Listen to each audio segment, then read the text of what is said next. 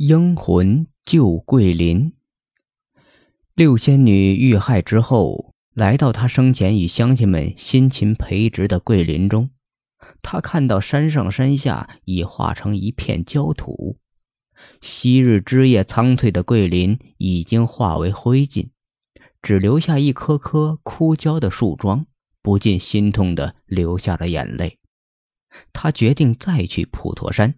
向观音大士讨取甘露，来救活桂树和所有烧死的草木。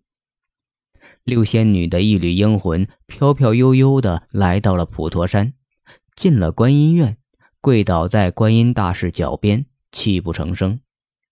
观音大士早已知道西洛村发生的这一幕悲剧，连忙扶起六仙女，劝她止哀，并问她此来所谓何事。六仙女说出来意，观音大士深深为六仙女生死不忘、为乡亲们造福的精神所感动。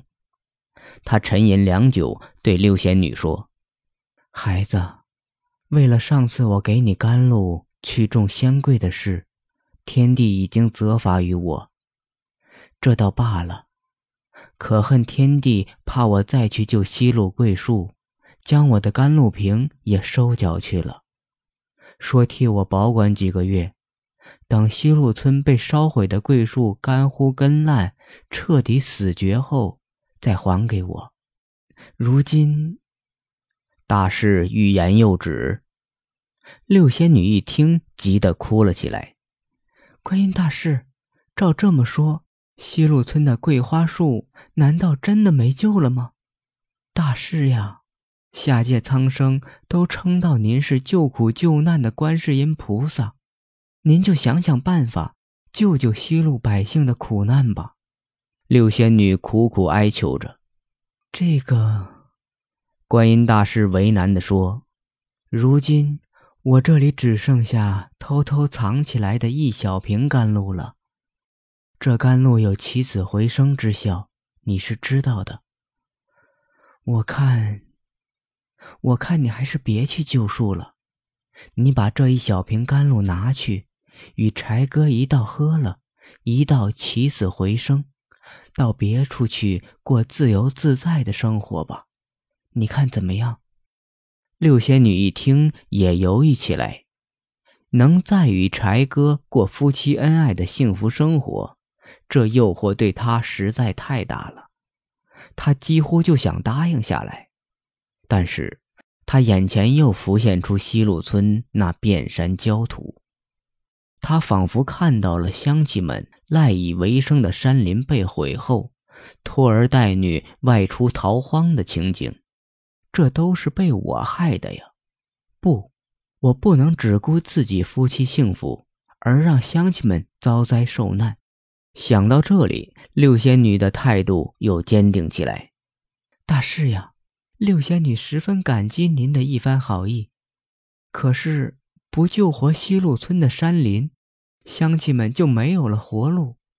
我不能只顾自己的幸福，而让乡亲们吃苦。大事呀，你就把这一小瓶甘露给我，让我去救树吧。哎，你这孩子呀！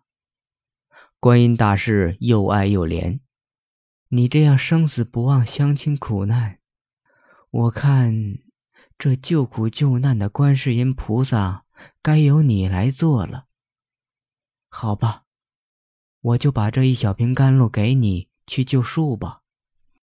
另外，我叫善财童子与你一道前去，帮你救树。你身子虚弱，可不能多劳了。六仙女十分高兴，再三感谢。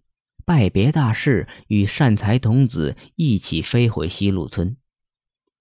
善财童子把这甘露水一口一口嘬在嘴里，然后喷成细雾，这细雾又化为甘霖，洒遍西路村被烧毁的桂树和山林。刹那间，桂树的枯干上又沾枝展叶，一片嫩绿。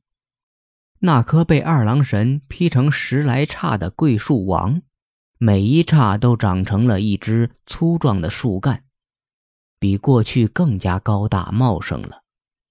山上被烧死的百草千木也都恢复了生机，一派新绿，欣欣向荣。乡亲们目睹了这神奇的变化，连日来的愁苦一扫而光。他们奔走相告：“六仙女又回来了。”人们望空祝祷，希望六仙女现身，再次与乡亲们生活在一起。半空中，六仙女望着这一切，欣慰的笑了。她又请善财童子施展法术，挖出了填埋神井的十块泥沙，神井又重新注满了清清的碧波。至今，这口直通东海龙宫的神井仍是碧波盈盈。